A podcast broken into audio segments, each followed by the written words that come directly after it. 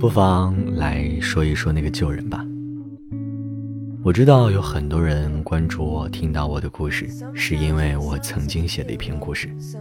这几年我写了很多故事，讲了很多话，有近一半的文字都是关于那个人的。我用了很多的文字去了解，感情是结束了，但好像总是有些话没说完。而这一次，我想是时候结束了。我想把后来发生的一些事说给你们听。其实有些老朋友看过我之前的一篇文章，应该会知道我从妈妈口中知道了一个老朋友的消息。在那篇文章中，我只称他是朋友，却没说他是我的前任。说真的，很惊讶，不曾得知他的消息大概有两三年了吧。而再一次知道他的消息，竟然是从妈妈口中。是这样的，我妈妈和他的妈妈在一起上班，两个人聊天聊到孩子，才知道我们两个人是同学，又好像都在家长会上听到过熟悉的名字，便聊了起来。我和妈妈视频的时候，妈妈问我认不认识他，我说认识，怎么了？妈妈就和我聊了起来，他现在在哪儿工作，赚多少钱，有没有恋人，打算以后在哪里买房。这一连串的事情被妈妈讲完之后，我倒不惊奇，和我很多同学的人生方向大致相同，只是还是惊讶，这些都是我妈妈告诉我的。本来事情到这里没有什么可说的，不过是一个多年之后从自己母亲口中得知了前任的消息罢了，没有什么可聊的。但几天前放假的时候，我和妈妈视频，妈妈又和我说起了他。也正是那天和妈妈说完话之后，我觉得很多事情都变得特别没必要。是这样的，他妈妈找我妈妈问起我的名字来说要回家问问他认不认识我。我妈妈说有什么问的呀，都是同学怎么会不认识？他妈妈还是执意要回去问一下。结果呢，他说没印象了。我把这些说给朋友听的时候，朋友说，哼。说给阿仓听的时候，阿仓说：“这个回答也太过分了吧，真伤人。”而我呢，一点儿都不惊讶他说出这样的答案，太像他的风格了。如果他说认识是以前的同学，我反倒会觉得不正常。不是想说过了这么多年他一点儿都没变，而是好像他从没有长大，不肯承认或是承担曾经发生的一些事，现在说来。早就不足以让我难过了，只是觉得挺可悲的。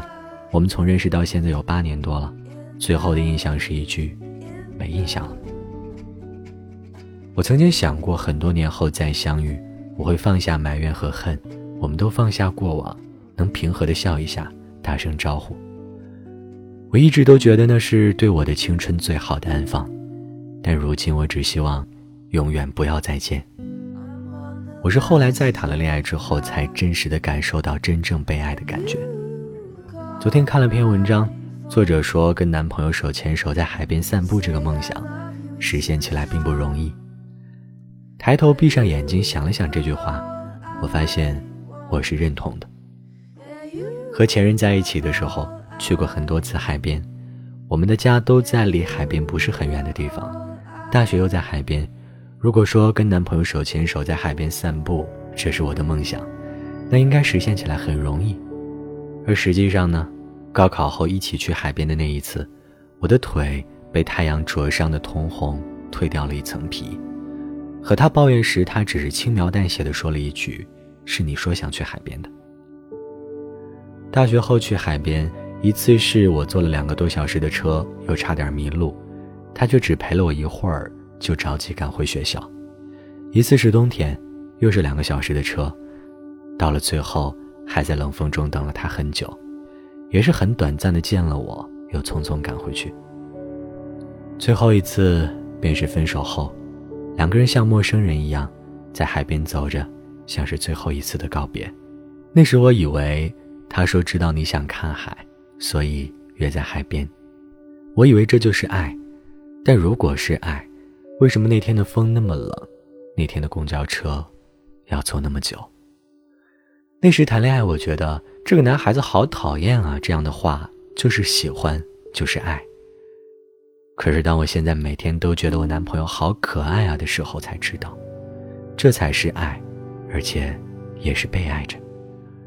见过身边很多对情侣，站在一个旁观者的位置上来看，大部分男生都是那种在外人面前正经严肃，甚至凶凶的，唯独在自己女朋友面前顽皮乖巧可爱。好像恍然大悟，这样的感情才是爱情的样子。而我之前从未感受到过这些，以前觉得惋惜，觉得心有不甘。花了很长很长的时间去喜欢的一个人，费了很大的精力和心血，即便最后没有了爱情要分开走，也不该从此笑狼是路人。但现在觉得不重要了，甚至有种再多一步的关系都是多余的感觉。就比如之前你问我，如果可以回到过去，你想回去吗？我可能会回答，我考虑考虑。但现在你问我，我会说。我不想回到过去，那些过往和你，我都不想再遇见了。写这篇文章的时候，随手给文档命了个名，随便敲的键盘刚好就是八八，那就不说再见了，拜拜吧，我们就这样了。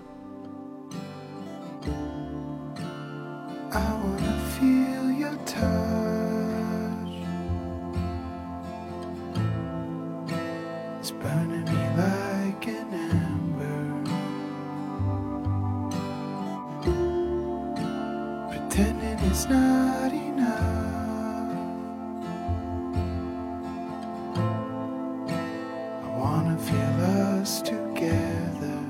So I'm giving in.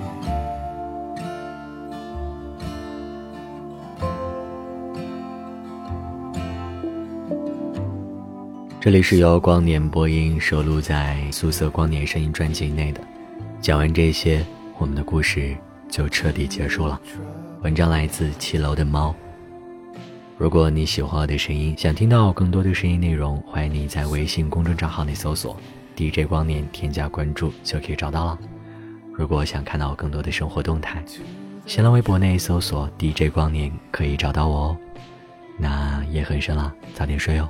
我们下个夜晚再见，晚安。